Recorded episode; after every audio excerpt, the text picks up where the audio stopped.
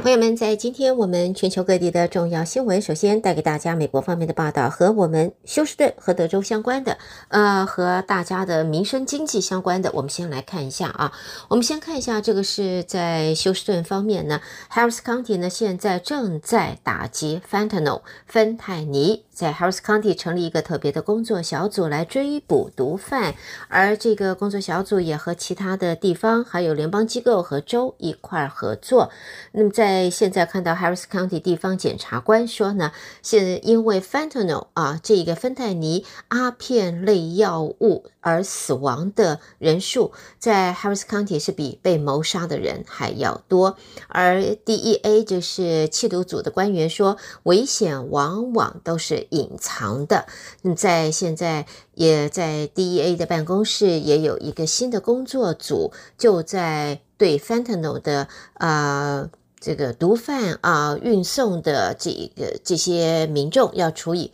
最严厉的惩罚，包括在可能的情况下啊，还有可能会是谋杀罪。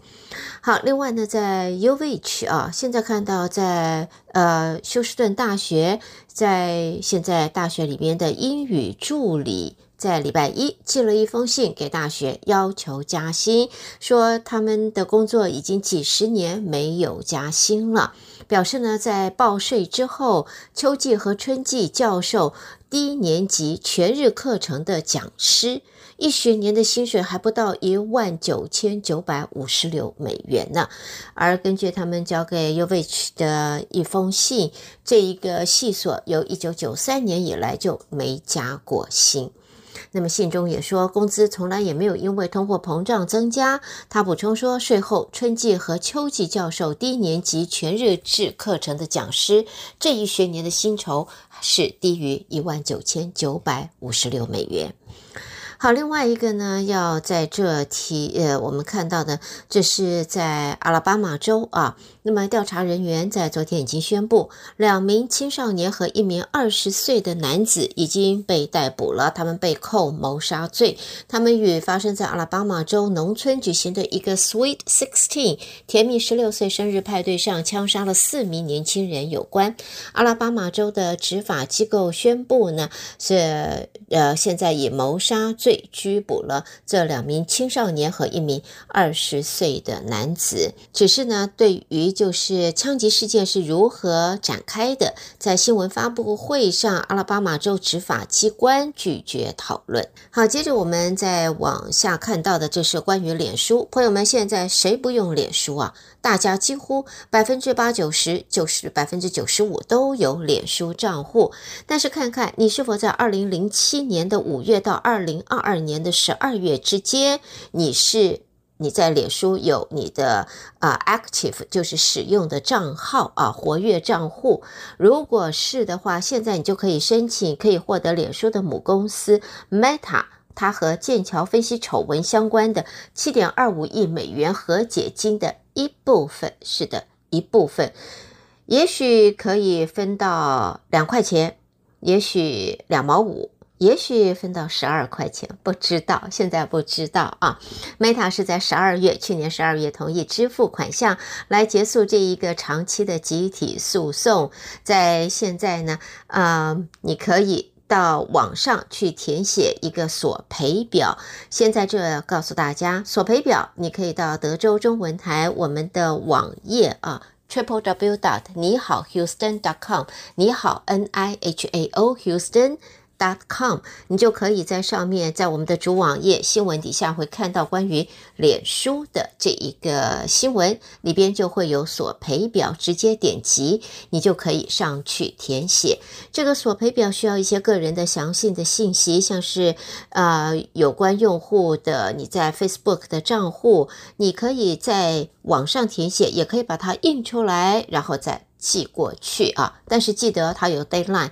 你必须在今年八月二十五号之前提交，才能够作为结算的一部分。至于每一笔的和解金的金额，目前并不清楚。啊，最终的和解批准听证会会是在九月七号才举行。好，接下来呢，我们再来看其他方面的新闻。我们先看一下美国联邦参议院近期要就拜登总统所提的劳工部长人选苏维斯的任命举行听证会，进行审核以及表决。媒体则说，加州民主党籍参议员范士丹因病缺席，就恐怕会让这个投票会陷入一个难缠的局面。范士丹是在二月份传出感染带状疱疹，三月七号回到旧金山休养，目前不确定何时他会重返华府。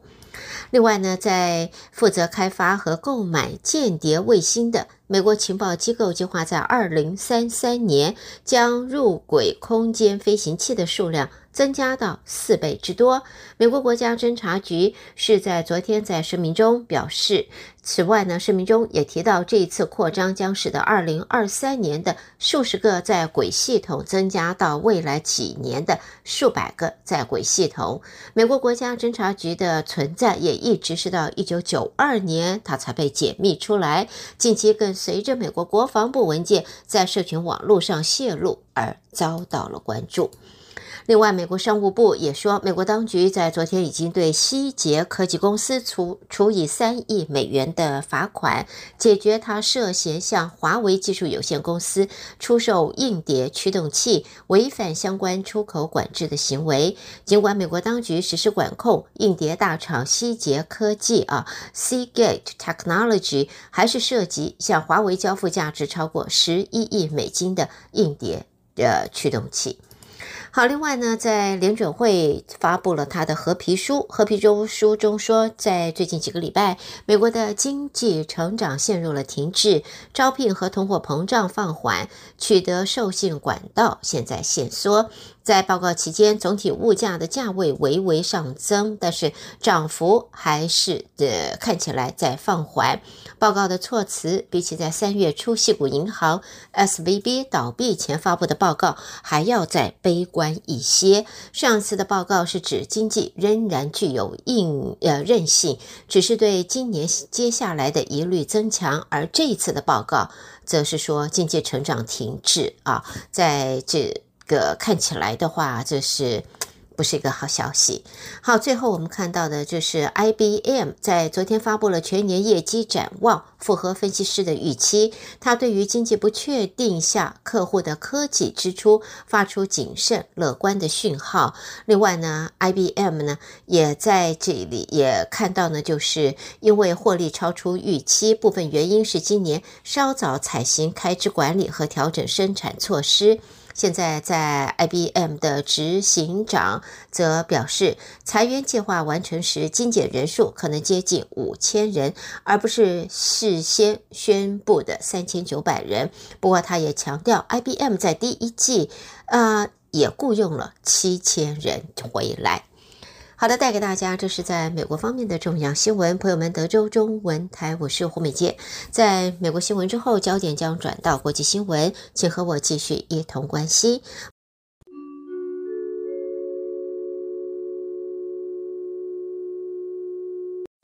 在国际新闻，我们第一个先看到伦敦的消息。英国国家网络安全中心在昨天对全英国公司部门发布警告，支持俄罗斯侵略乌克兰的网攻团队计划打击英国关键基础设施。英国内阁办公室部长将相关团队类比为网络版的瓦格纳集团。英国政府呼吁英国国内各界立刻要依据 NCSC 发布的指引，采取预防还有应变的措施。另外，在乌克兰方面呢，呃，在这里呢，在。呃，自俄罗斯在二零二二年的二月全面入侵乌克兰之后呢，在基辅方面一直请求，就是援助国提供一些他们不太愿意提供的武器，包括了在美国的爱国者防空系统，还有先进的重型战车。这些武器最终获得承诺提供，但是像是西方的战机等其他武器，到现在还是没有获得保证供应。而根据来自美国方面的消息，美国加上现在看到呢，宣布要新的一个三点二五。亿美元对乌克兰军援的案子的话，这是第三十六次的最新援助乌克兰的案子，援助金额现在累计已经超过了三百五十四亿美军呃美元了。而援助乌克兰的这个呃计划呢，在美国国务卿布林肯也说，俄罗斯在现在就可以结束战争，但是俄罗斯这么做之前，那么美国以及盟邦都会一直与乌克兰站在一块儿。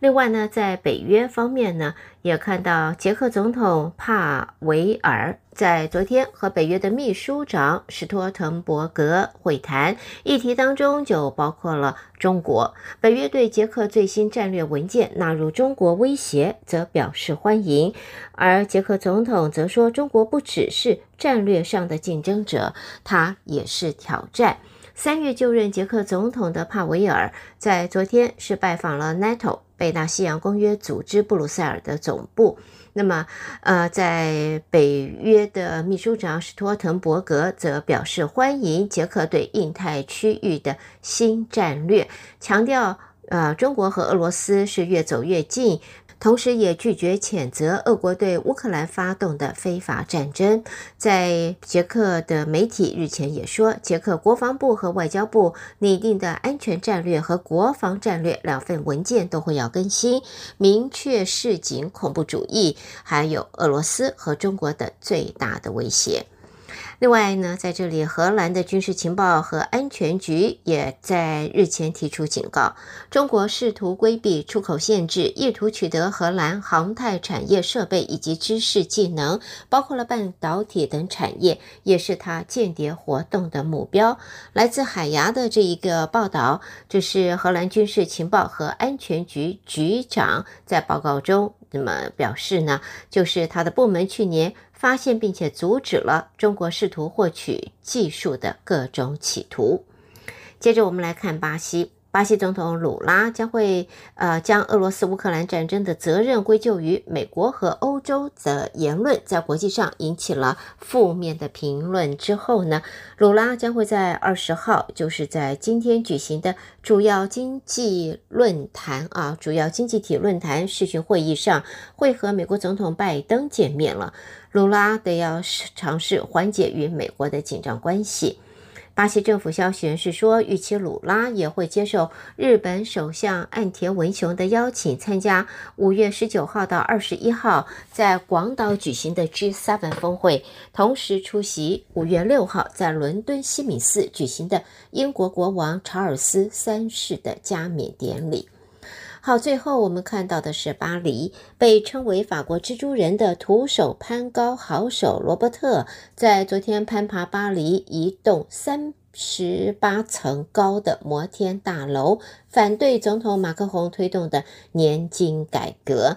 根据报道，马克宏推动年金改革，把退休年龄由六十二。多加两岁，提高到六十四。在上个周末，把相关的法案签署为法律了。愤怒的法国民众先前曾经为此展开长达数月的街头抗议。在现在，为了声援抗议人士，已经是六十岁的罗伯特，昨天还是啊徒手攀爬位于巴黎商业区这栋一百五十公尺高的摩天大楼。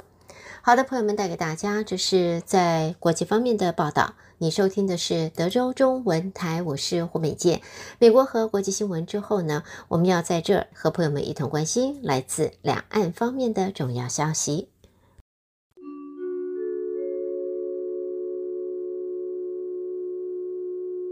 第一个看到中国人民银行的官员在二十号坦言，因为疫情伤痕效应对经济造成的影响，使得中国的消费复苏还需要一段时间。同时，他强调，目前中国不存在长期通货紧缩或通货膨胀的基础。他并且说，基期效应也会对消费复苏造成影响。去年三月，国际油价的暴涨，再加上中国国内生鲜呃蔬菜价格上涨，就拉高了比较的基期。那么也表示，对于通货缩紧要合理看待。在这种情形下，一般具有物价水准持续的成负成长、货币供应量持续下降的特征。而且还常伴随着经济衰退。在现在，中国的物价还在温和上涨，经济运行持续好转，这与通货缩减是有明显的区别。另外呢，在中国的房地产市场呢，在现在呢可以看到它的复苏程度啊。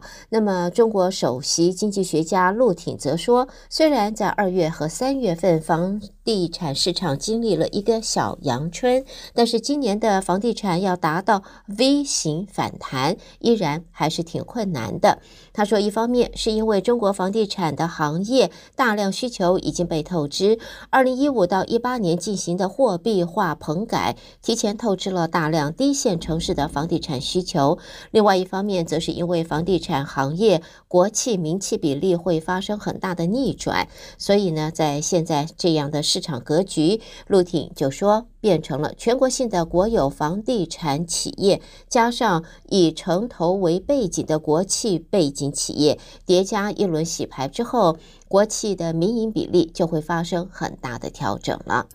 接着呢，中国国家发展和改革委员会日前和五十四家在中国跨国企业高层举行圆桌会议，邀请跨国企业深耕中国市场，以大湾区来作为起点，在科技创新、绿色能源、还有生物医药等领域展开各方面的合作。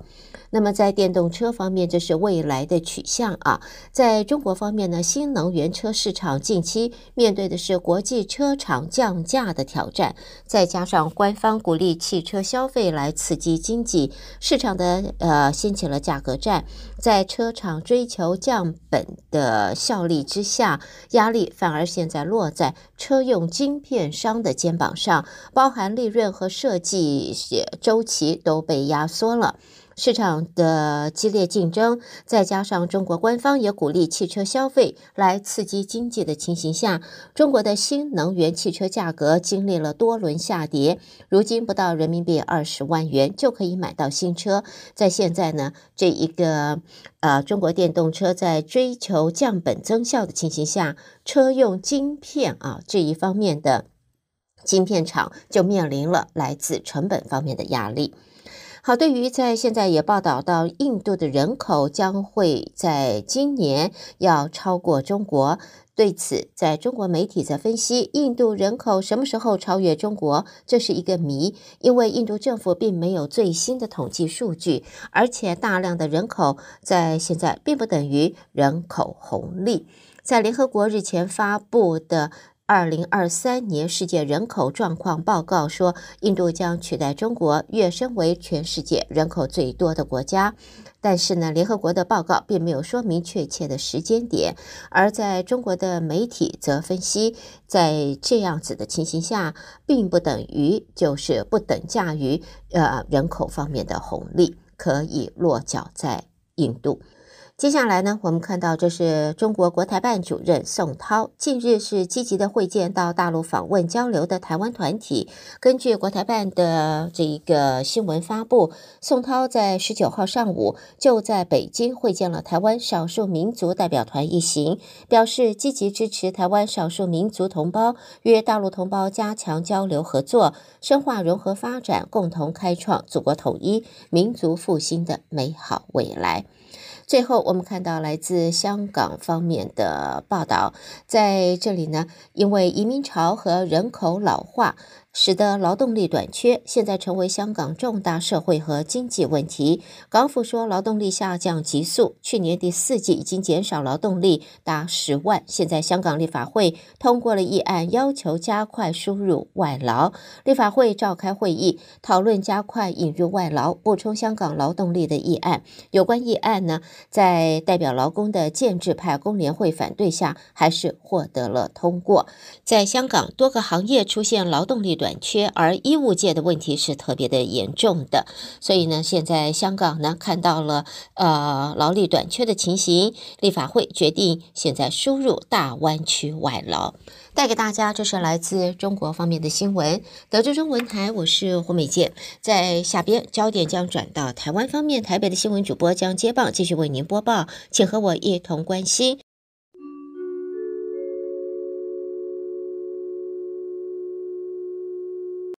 德州的听众朋友，您好，我是央广主播张旭华。在台湾的消息方面，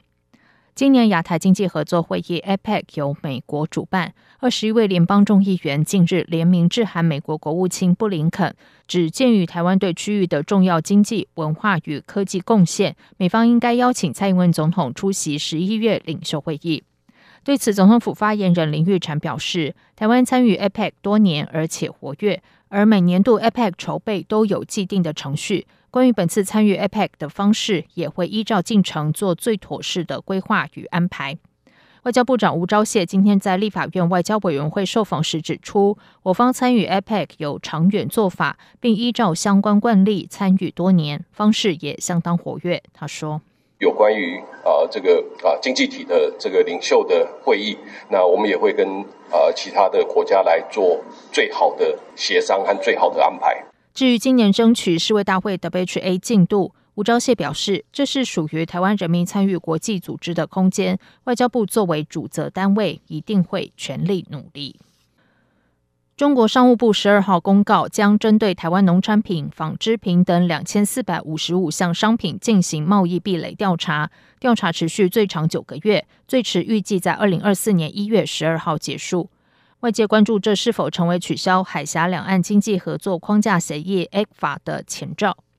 行政院发言人罗秉成今天受访时表示，两岸贸易往来正常有序，而且相关机制行之有年，没有必要过度政治化。他表示，相关议题，农委会、经济部已经对外说明，行政院经贸办也会有所准备。罗秉成表示，台湾可以未雨绸缪，但没必要自乱阵脚。他说：“那有这些议题，我们都有所应应，农委会、经济部也都已经对外说明了。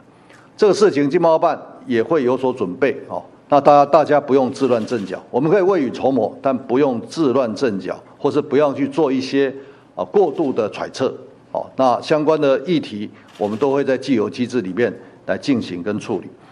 罗秉成表示，两岸贸易议题都可以坐下来好好谈。中国如果有具体调查结果，台湾也会有机制加以应应。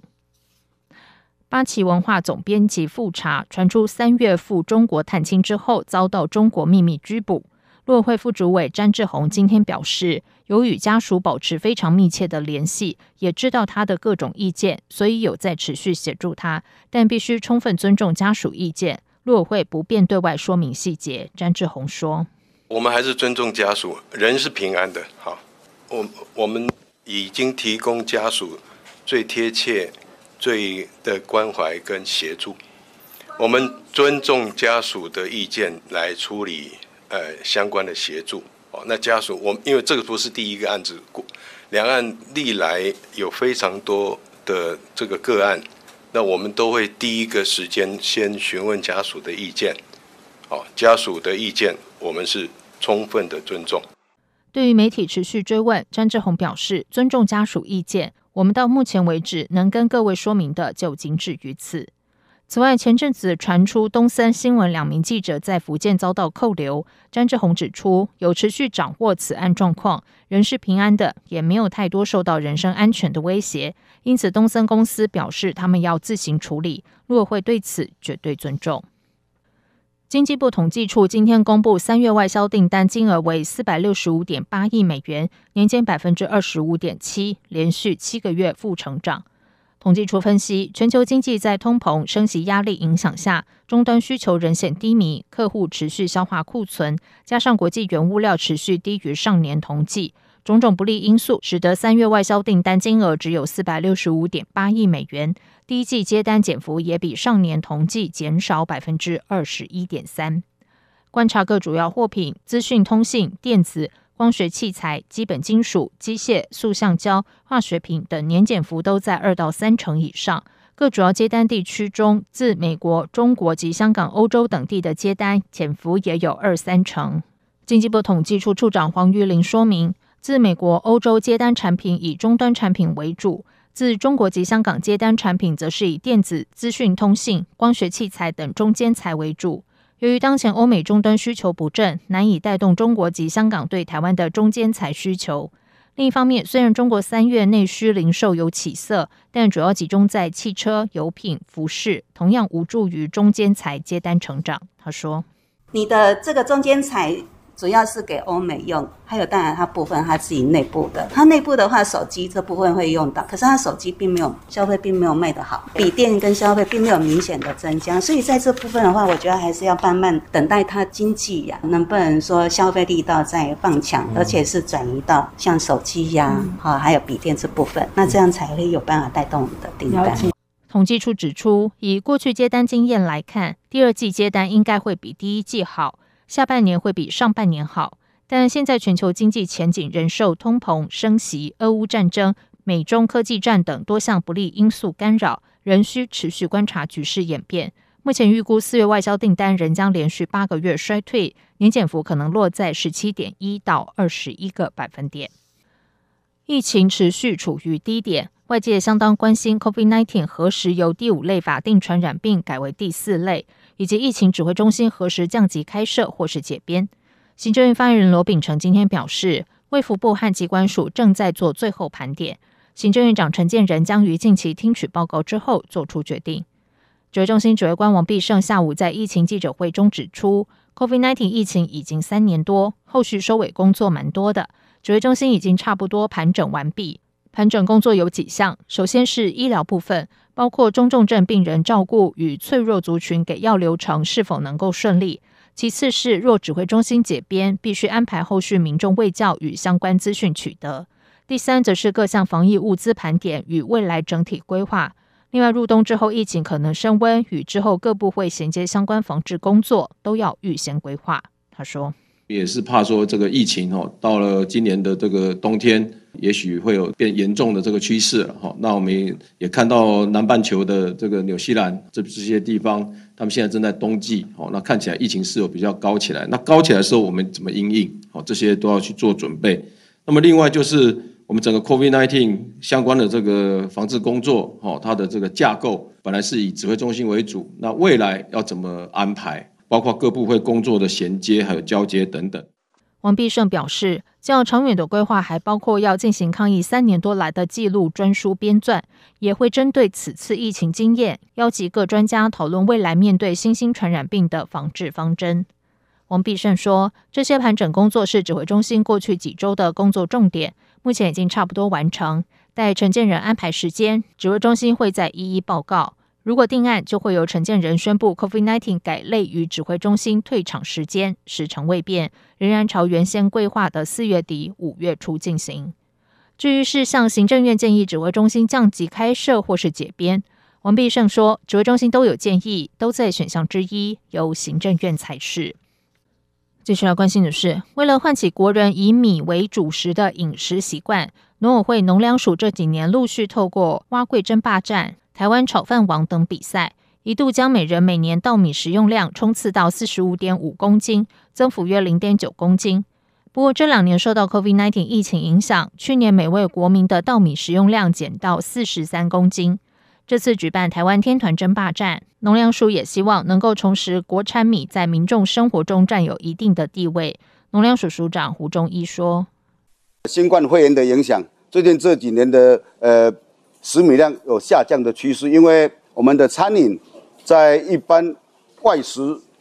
产业的这个人数降低。那另外，因为在疫情期间呢、大家都是吃水饺了，或者是泡面了等等，所以导致米有稍微下降。但是目前国人的稻米消费量是每一个人一年是四十三公斤。那其实就是因为这样子，我们希望能够在不断的来提升稻米的消费量。